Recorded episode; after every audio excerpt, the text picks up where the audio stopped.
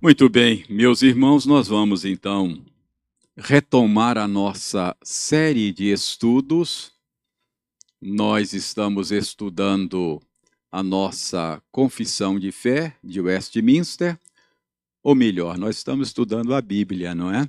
É estudo bíblico, é o estudo da Bíblia.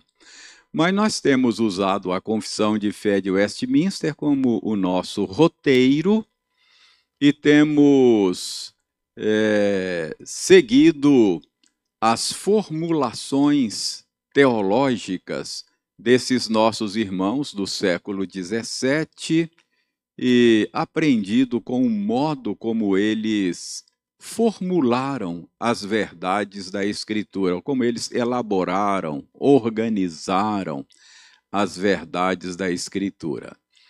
A confissão de fé, você já sabe, ela está organizada em capítulos e nós chegamos ao terceiro capítulo.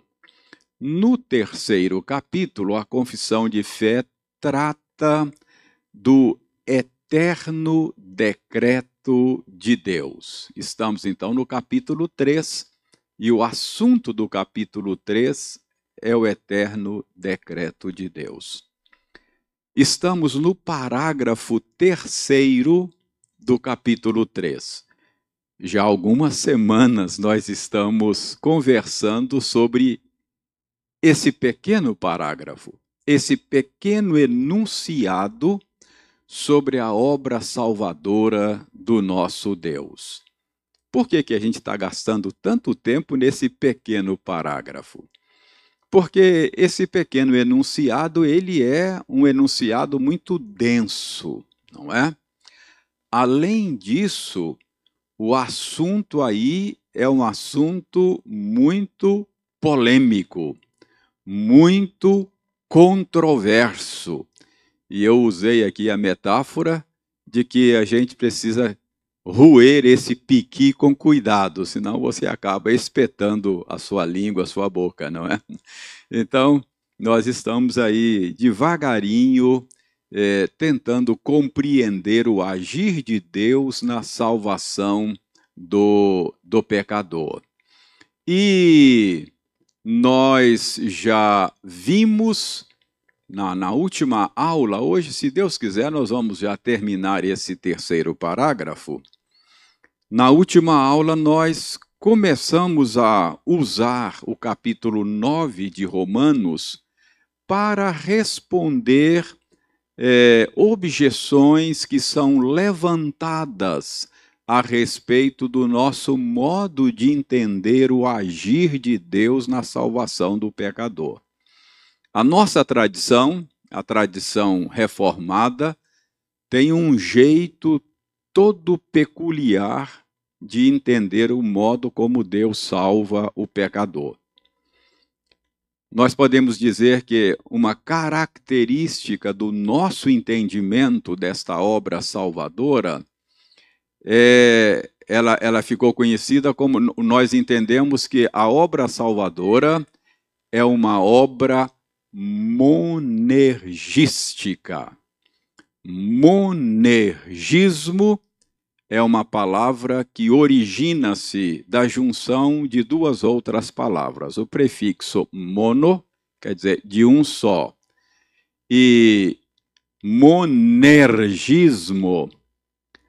ah, vem do verbo ergon.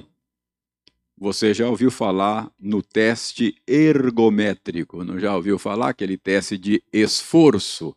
Então, ergon é trabalho no grego. Então, monergismo significa que a salvação é obra, é trabalho de um só, Deus. É assim que a nossa tradição entende. Nós entendemos a salvação como uma obra monergística. É o trabalho de um só, Deus. Outros irmãos nossos, de outras tradições, concebem a obra da salvação não de maneira monergística, mas concebe de maneira sinergística. Então, é, entende que a obra salvadora não é trabalho de um só, mas é um trabalho de, de dois, é um conjunto. É o trabalho de Deus, mas de alguma maneira o pecador coopera com esta obra. Então, isso nos diferencia. A nossa tradição é uma tradição que vê a obra salvadora como uma obra monergística. Isso é controverso. Ah, as pessoas levantam objeções ao nosso modo de entender a coisa. Então, por isso que na semana passada nós começamos a responder estas objeções usando o, o capítulo 9 de Romanos. Na semana passada, nós vimos que uma das objeções comumente levantadas contra o nosso entendimento da obra salvadora, contra a soberania de Deus na salvação de pecadores, é de que se Deus agisse assim como nós entendemos, Deus estaria praticando uma injustiça. Como assim? Deus é soberano? É Ele quem salva? Ora, se é Ele quem salva, ele salva alguns e não salva outros, então esse Deus comete injustiça. Ele faz acepção de pessoas. Essa é uma objeção que normalmente se levanta contra o nosso entendimento da obra salvadora, a obra monergística. Semana passada nós respondemos essa objeção com base em Romanos 9. Paulo trata disso lá, não é? Paulo mostra que Deus não comete injustiça. Para os que são salvos, Deus trata com misericórdia. Para com os que se perdem, Deus age de maneira justa. Mas nunca Deus age de maneira injusta. A Bíblia diz que nele não há injustiça. Ele é reto em todos os seus caminhos, em todas as suas obras. Então, nós vimos isso. É claro, vocês já sabem que o assunto é polêmico, é complexo, há mistérios envolvidos, e, mas nós já aprendemos que nós não temos problemas de ficar com pontas soltas, não é? a gente não tem a necessidade de amarrar racionalmente todas as pontas. Mas tudo isso que eu disse até aqui é, é apenas recapitulação, é matéria antiga, é assunto que nós já vimos. Hoje nós vamos olhar uma outra objeção que também ah, dela Paulo trata em Romanos 9. Então eu quero convidá-lo a abrir a sua Bíblia em Romanos 9. Nós já temos analisado Romanos 9 e nós vamos prosseguir na nossa análise é, e ver aí mais uma objeção que da qual Paulo trata. É, a, Objeção feita ao entendimento de que Deus é soberano também na salvação dos pecadores, não é? As outras tradições não têm dificuldade com a soberania de Deus em outras áreas. Deus é soberano na criação, Deus é soberano na providência, todo mundo ah, não discute isso. Mas quando fala da salvação do pecador, aí outras tradições têm dificuldade com a aceitação da soberania de Deus. Mas vamos ver então esta segunda objeção da qual Paulo trata aí. Veja o verso verso 19 de Romanos 9, não é? Tu, porém, me dirás. Quem é esse tu? Paulo vai escrevendo, Paulo vai argumentando, e ele usa um recurso literário que é trabalhar com um interlocutor imaginário. Então, Paulo vai explicando o evangelho e, ao mesmo tempo, imaginando estas objeções naturais que alguém poderia levantar. Então, esse tu aqui é um, um interlocutor imaginário. Paulo está imaginando alguém lendo a sua carta e ele se antecipa e já coloca nos lábios deste interlocutor imaginário uma possível objeção que poderia ser levantada nessa altura da sua argumentação. Então ele diz: Tu, porém, me dirás, de que se queixa ele ainda? Pois quem jamais resistiu à sua vontade? Então, isso é uma objeção, não é? O interlocutor imaginário está dizendo assim: Ô Paulo, espera aí, você está dizendo que Deus é quem salva o pecador? Que a obra é monergística? É obra de um só? É Deus quem salva? É Ele que decide isso? Ah, se é Deus que decide isso, de que ele se queixa? Entendeu aí a, a objeção? De que ele se queixa? Pois quem jamais resistiu à sua vontade? Deixe-me tentar colocar em outras palavras esta mesma objeção. Acho que talvez isso ajude você a entender como é que esta objeção funciona. Em outras palavras, essa objeção está dizendo mais ou menos o seguinte: olha, se é Deus quem decide as coisas, é justo que ele fique cobrando de nós? Se Deus é soberano na salvação, ele teria direito de punir os pecadores? Então, essa é a objeção. Olha, se é Deus que decide, então por que ele fica reclamando então? Porque ele não tem o direito de punir se é ele que decide. Entendeu como é que a, a, a objeção está sendo formulada aí? Então, Paulo está colocando nos lábios de um interlocutor imaginário esta possível objeção ao entendimento de que Deus é soberano na salvação dos pecadores.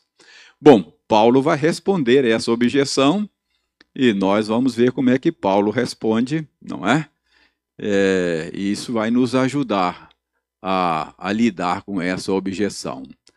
Mas antes de ver a resposta de Paulo a esta objeção, eu quero mostrar para vocês que Paulo introduz a sua resposta à objeção com uma solene repreensão. Veja aí como é que Paulo começa a sua resposta no verso 20. Ele diz ao seu interlocutor imaginário: Quem és tu, homem, para discutires com Deus? Pergunta é: qual é o significado desta repreensão de Paulo? O que Paulo quer dizer com esta repreensão? Quem és tu, ó homem, para discutires com Deus? Será que Paulo está aí censurando uh, qualquer qualquer dificuldade de compreensão das coisas, será será que Paulo está aí nos proibindo de fazer perguntas sinceras a respeito de um assunto tão controverso, tão polêmico? Será que Paulo está está aí condenando aqueles que têm alguma dificuldade e faz uma pergunta sincera sobre esse assunto? Irmãos, a, a resposta é um retumbante não. Certamente Paulo não está aí é, é, é, proibindo que a gente faça perguntas sinceras a respeito desse assunto tão complexo, tão envolto em mistérios, não é? O que Paulo está censurando aí é aquele espírito contencioso. Paulo está censurando aí levantar de maneira ostensiva contra Deus, ou levantar-se de maneira ostensiva contra Deus. O que Paulo está condenando aí é a insinuação de que Deus não seja justo. A insinuação de que Deus, ao agir assim, não está sendo reto, santo. O que Paulo está condenando aí é a gente, de maneira petulante, cerrar os punhos contra Deus, uh, colocar Deus na parede. É isso que Paulo está condenando aí quando ele diz: Quem és tu, ó homem? Não é? Para discutires com Deus. Paulo vem, Paulo vem dialogando com esse interlocutor imaginário ao longo da carta. E, então ele coloca nos lábios dele: seria Deus injusto? Aí ele responde: não, Deus não é injusto, já vimos isso. E aí agora Paulo levanta uma objeção assim que que beira as raias da irreverência, da blasfêmia, não é? Dizer, se é Deus que salva, então de que, que ele fica reclamando então? Tem ele direito de punir? Aí quando Paulo fala assim, alto lá, quem és tu, ó homem, para discutires com Deus?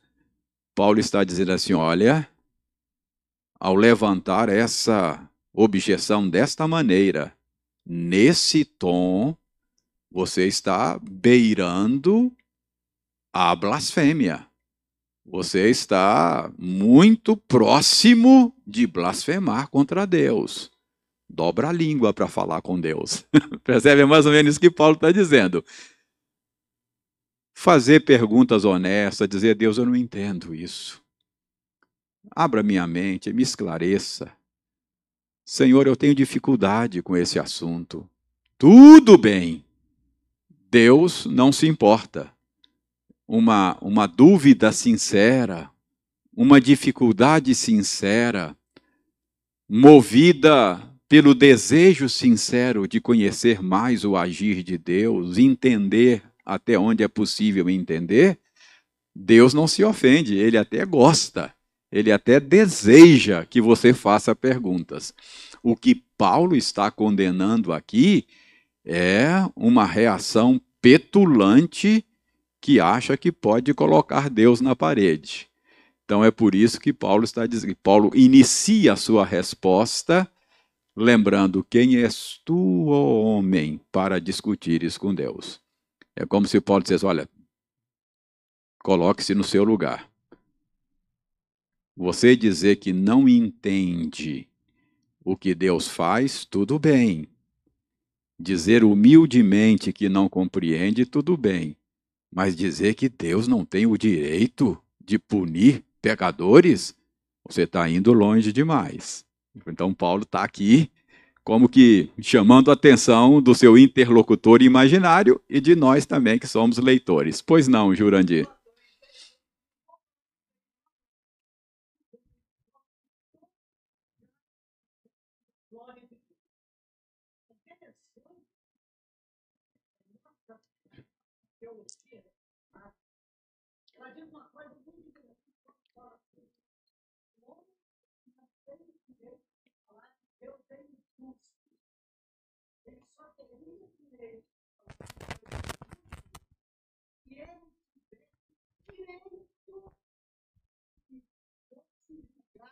Inocente e Deus agiu arbitrariamente contra ele. Uhum. O homem não tem direito de falar que Deus é ele não foi julgado, responsabilidade. Tudo aquilo que ele recebeu é uma coisa,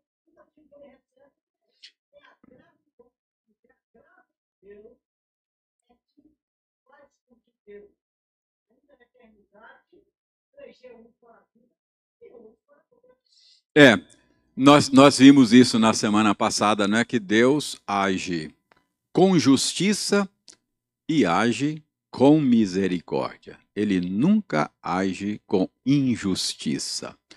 Mas muito bem, então é claro que o Senhor não se importa que nós façamos perguntas. O Senhor não se importa que nós expressemos as nossas dúvidas, as nossas dificuldades, desde que nós façamos com espírito humilde, desde que nós façamos com desejo sincero de aprender, de ser ensinado.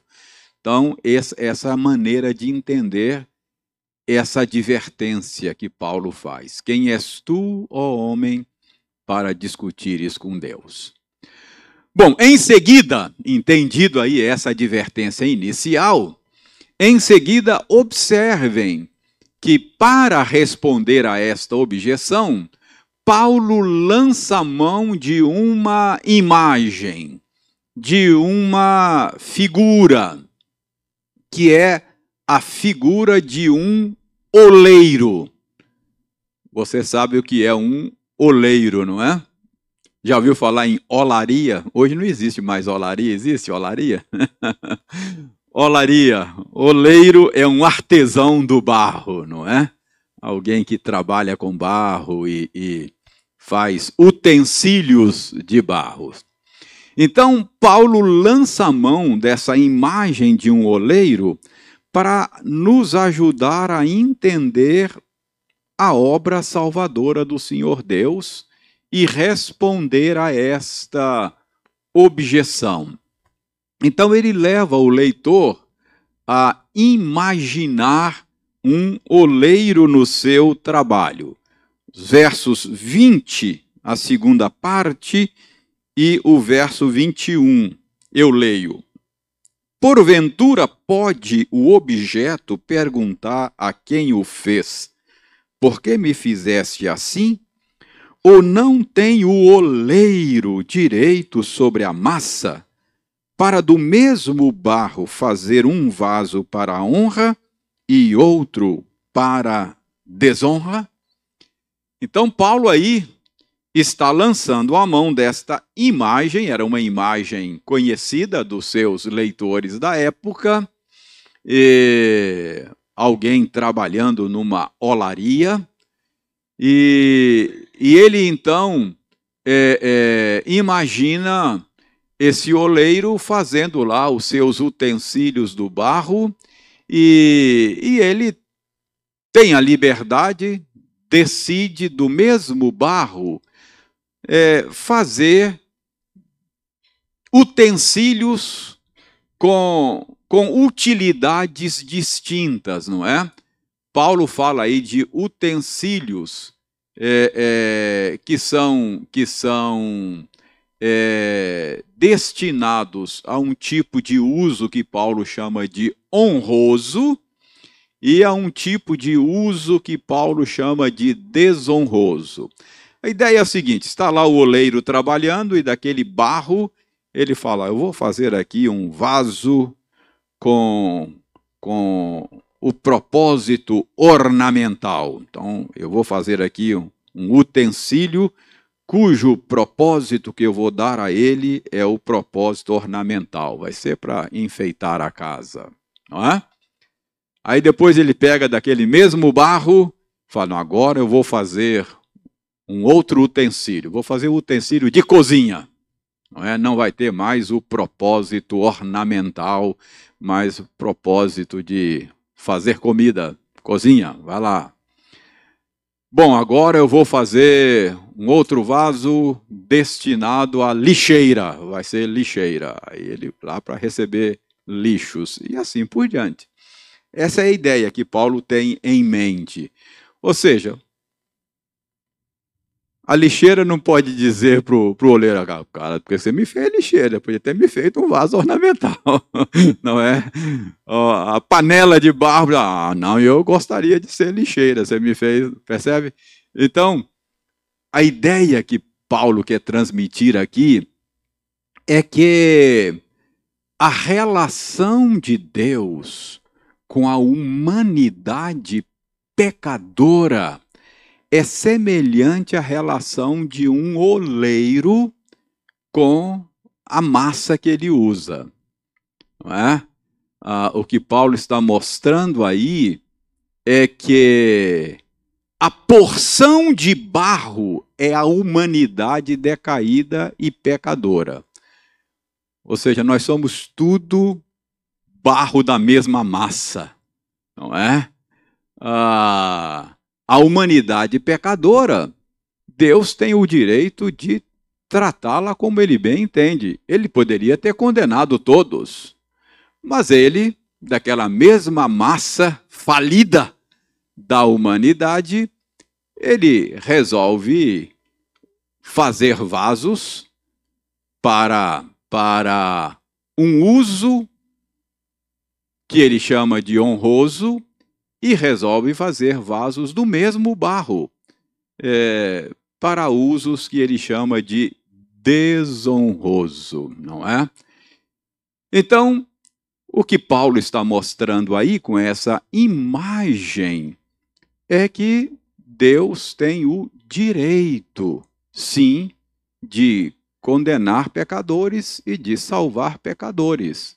Ele poderia condenar a todos, ele teria o direito de fazê-lo e estaria agindo de acordo com a sua justiça, a sua retidão e a sua santidade. Ele quis, por razões que só cabem a ele, glorificar o nome dele de uma maneira, com alguns desses vasos, mostrando a sua misericórdia, e ele quis glorificar o seu nome de outra maneira, usando vasos para manifestar a sua justiça. Então, essa imagem que Paulo usa aí mostra que Deus tem sim o direito de punir pecadores, embora ele seja soberano na salvação deles. Então, Paulo Paulo usa aí esta imagem para responder a essa objeção. Irmãos, deixe-me mostrar a vocês alguns detalhes importantes nos versos 22 e 23, que Paulo usa aí para dizer que Deus é semelhante, a obra salvadora é análoga, de alguma maneira, a esse trabalho do oleiro. Então ele diz: Que diremos, pois? Se Deus, querendo mostrar a sua ira e dar a conhecer o seu poder, suportou com muita longanimidade os vasos de ira preparados para a perdição, a fim de que também desse a conhecer as riquezas da sua glória em vasos de misericórdia, que para a glória preparou de antemão. Esses dois versos que nos quais Paulo mostra que a obra salvadora de Deus, nesse, nesse particular, é semelhante a esta obra de um oleiro fazendo vasos para diferentes finalidades, uh, há aí pelo menos três detalhes que eu creio que eles são dignos de nota, e eu passo a mostrar aos irmãos. A primeira, a, a, o primeiro detalhe aí é que esses versos mostram que tanto num caso quanto no outro, o propósito é sempre manifestar a sua glória. Esse é o propósito de Deus. Verso 22 diz aí, ó, que diremos, pois, se Deus, querendo mostrar a sua ira e dar a conhecer o seu poder, por que é que dessa massa falida da humanidade, Deus condena alguns? Porque ele quer manifestar a sua glória. Ele quer manifestar a sua justiça, ele quer manifestar a sua ira. Então, vejam bem, ao condenar pecadores, Deus está refletindo a beleza da sua santidade. Você já parou para pensar nisso? A glória de Deus é manifestada na condenação dos réprobos.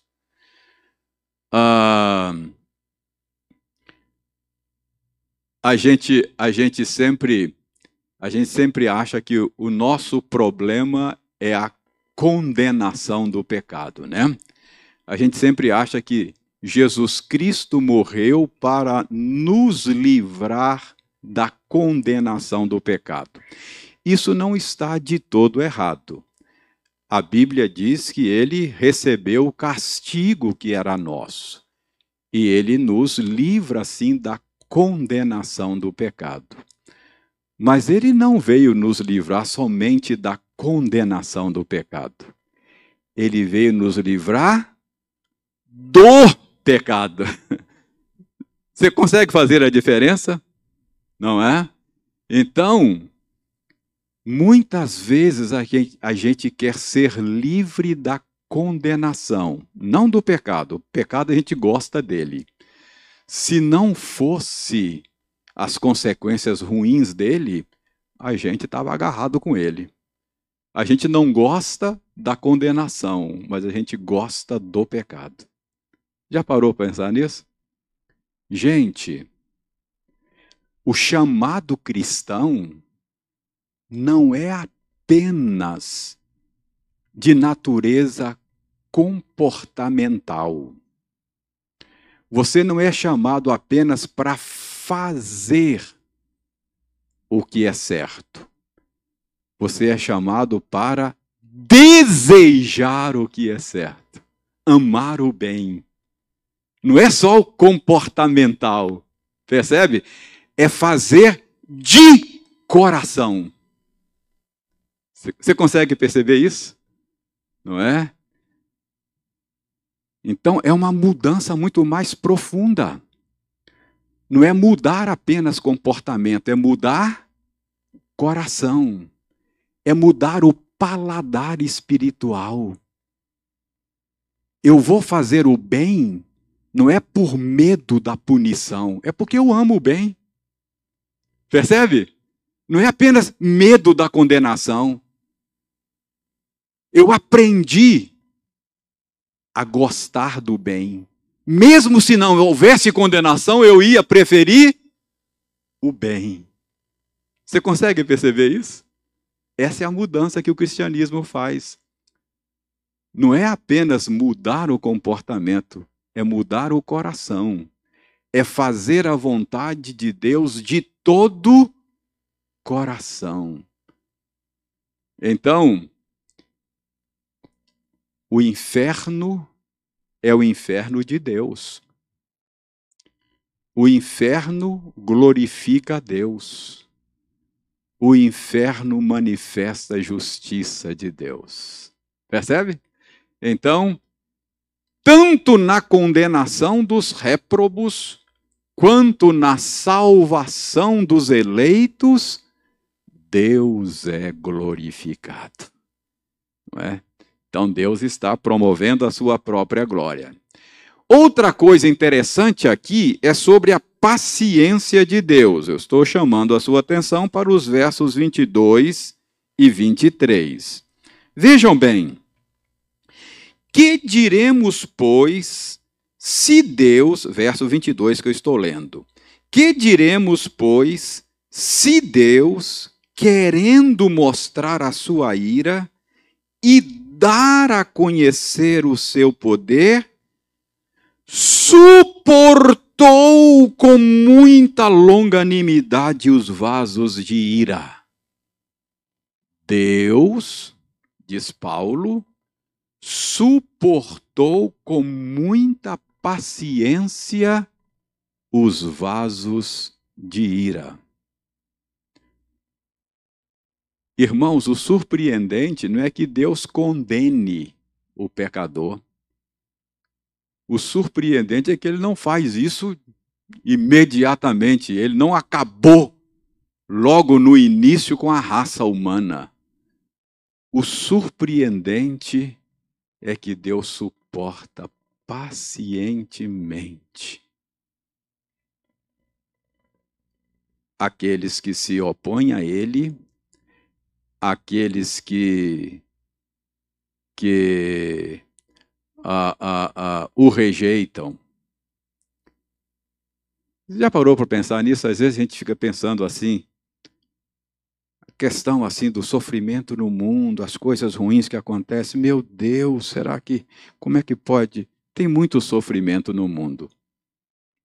Mas o surpreendente é que Deus tolere esta humanidade pecadora pacientemente, fazendo a chuva cair sobre bons e maus, o sol brilhar sobre justos e injustos.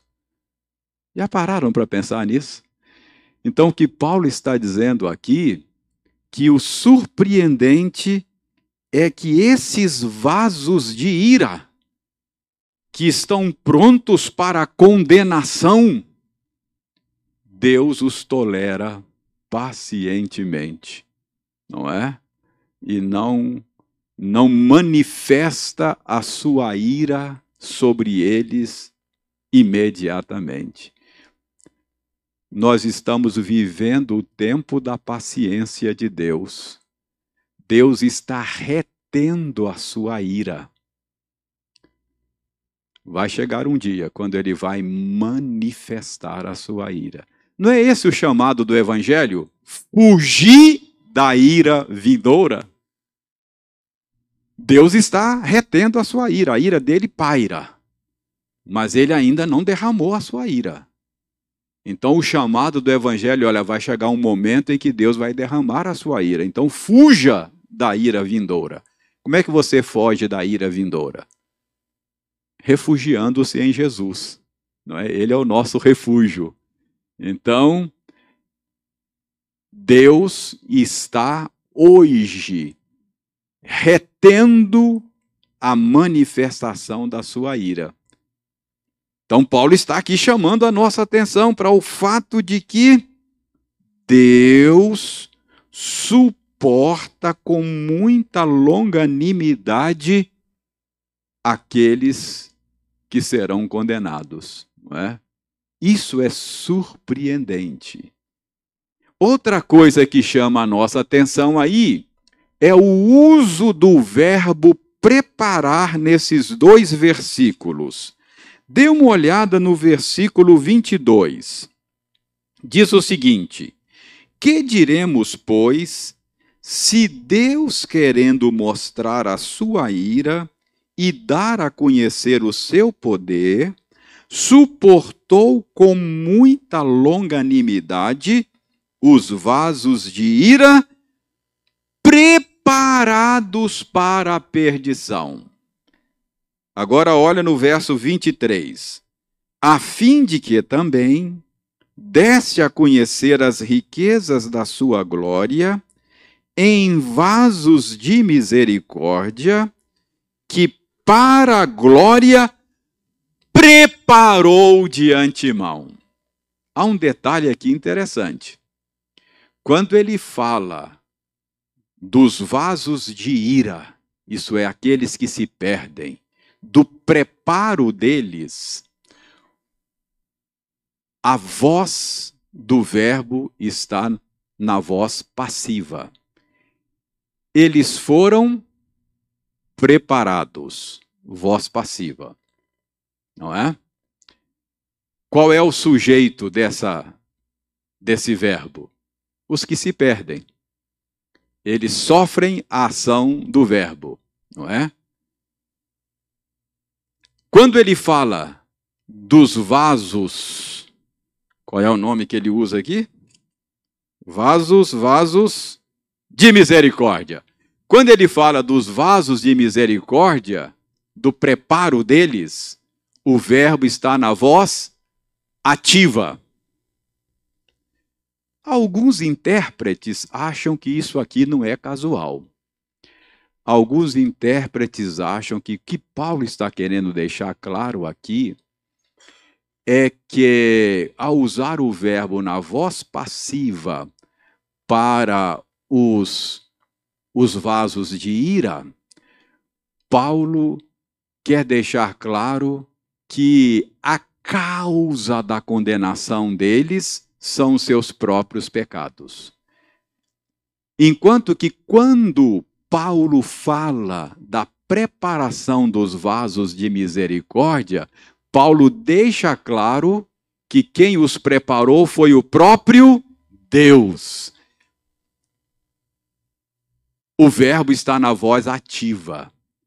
Então, alguns intérpretes entendem que o que Paulo quer mostrar aqui, que os que se perdem, se perdem por culpa do seu próprio pecado. Os que se salvam ou são salvos, são salvos por causa da misericórdia de Deus.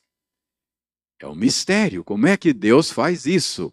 Mas alguns intérpretes, e para mim isso faz sentido, alguns intérpretes acham que esse detalhe não é um detalhe sem importância. Paulo quer deixar claro que os que se perdem são preparados pela perdição pela sua própria escolha. Os que são salvos são preparados pela salvação por algo que Deus faz. Os que se perdem, se perdem por algo que eles fazem. Os que são salvos, são salvos por algo que Deus faz. Paulo faz questão de usar o verbo na voz passiva e o verbo na voz ativa. Num caso, ele não diz os vasos de ira que Deus preparou os vasos de ira preparados. Quem preparou? Paulo não deixa claro. Subentendido, serão condenados por culpa deles mesmos, não é? E os vasos de misericórdia, voz ativa, que Deus preparou. Os que são salvos são vasos de misericórdia por obra e graça do Senhor. Os que são vasos de ira são vasos de ira pelo seu próprio pecado.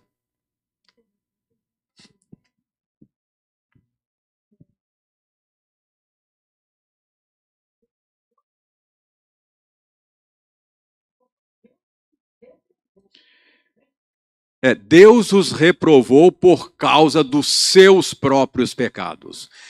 Eu não posso dizer, Deus os reprovou por causa dos pecados que Deus colocou neles. Não posso dizer isso. Eu tenho que dizer, Deus os reprovou. É verdade. Por que, que Deus os reprovou? Por causa dos seus pecados. Tem, exatamente. Por que, que Deus os aprovou? Por causa da misericórdia de Deus. Num caso, a culpa é do pecador. No outro caso, a causa é a graça de Deus.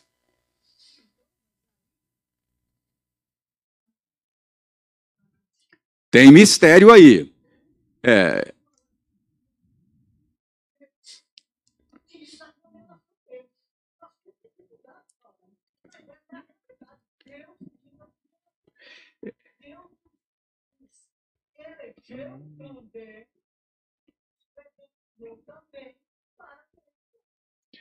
Sim.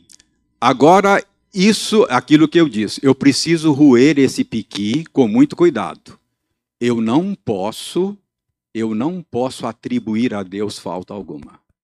Eu preciso deixar claro que os que se perdem, se perdem por culpa própria. Eu não posso colocar em Deus a culpa da perdição deles.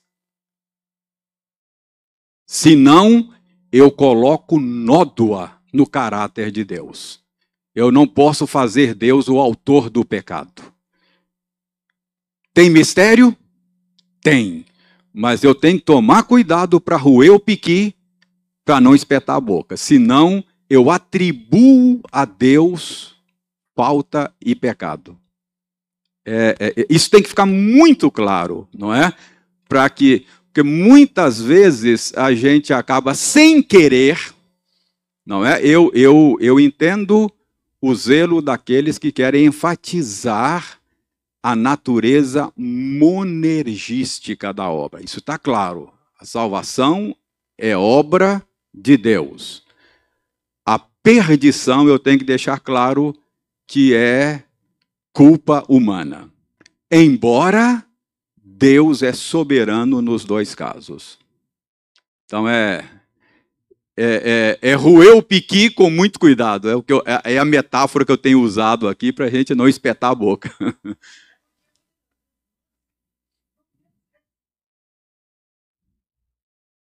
Sim, sim. É aquilo que eu disse que a, a, às vezes ficam pontas soltas. Aqueles tem, muitas, muitas vezes, e, e, isso causa desconforto em nós, porque nós somos seres racionais, não é? Nós, nos, nós ficamos desconfortáveis com pontas soltas.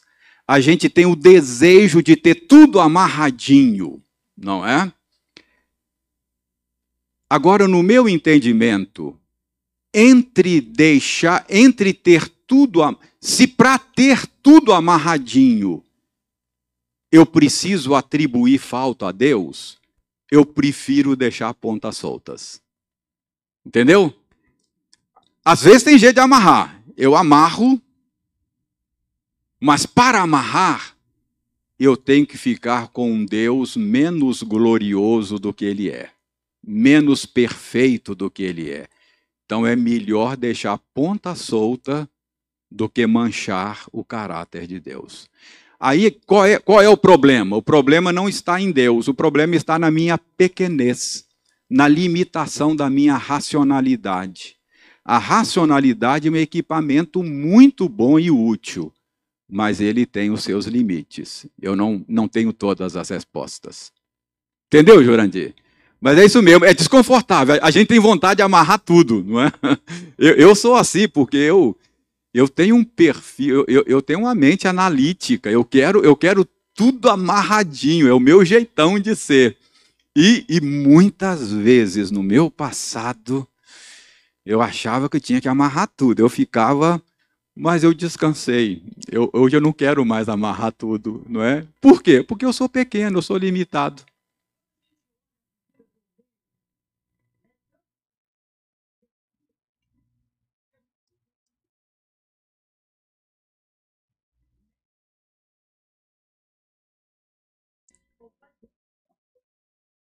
Sim, sim. É. Não tenho dúvida. Agora a pergunta é: tudo que Deus faz e quer dos homens é sempre justo, santo e reto. Então ele faz o que ele quer, mas ele não pode agir de maneira contrária à sua natureza. Entendeu? Ele não pode cometer injustiça. Ele não pode cometer pecado. Ele não, a Bíblia diz que Deus a ninguém tenta. Ele não pode o pecado que leva o homem para o inferno é o pecado do homem e não o pecado de Deus. Isso tem que ficar claro. Deus a ninguém tenta. É o pecado do homem, não o pecado de Deus. Tem ponta solta? Tem. Mas eu preciso aqui deixar claro que Deus é santo e ele não pode ser culpado do pecado dos que se perdem.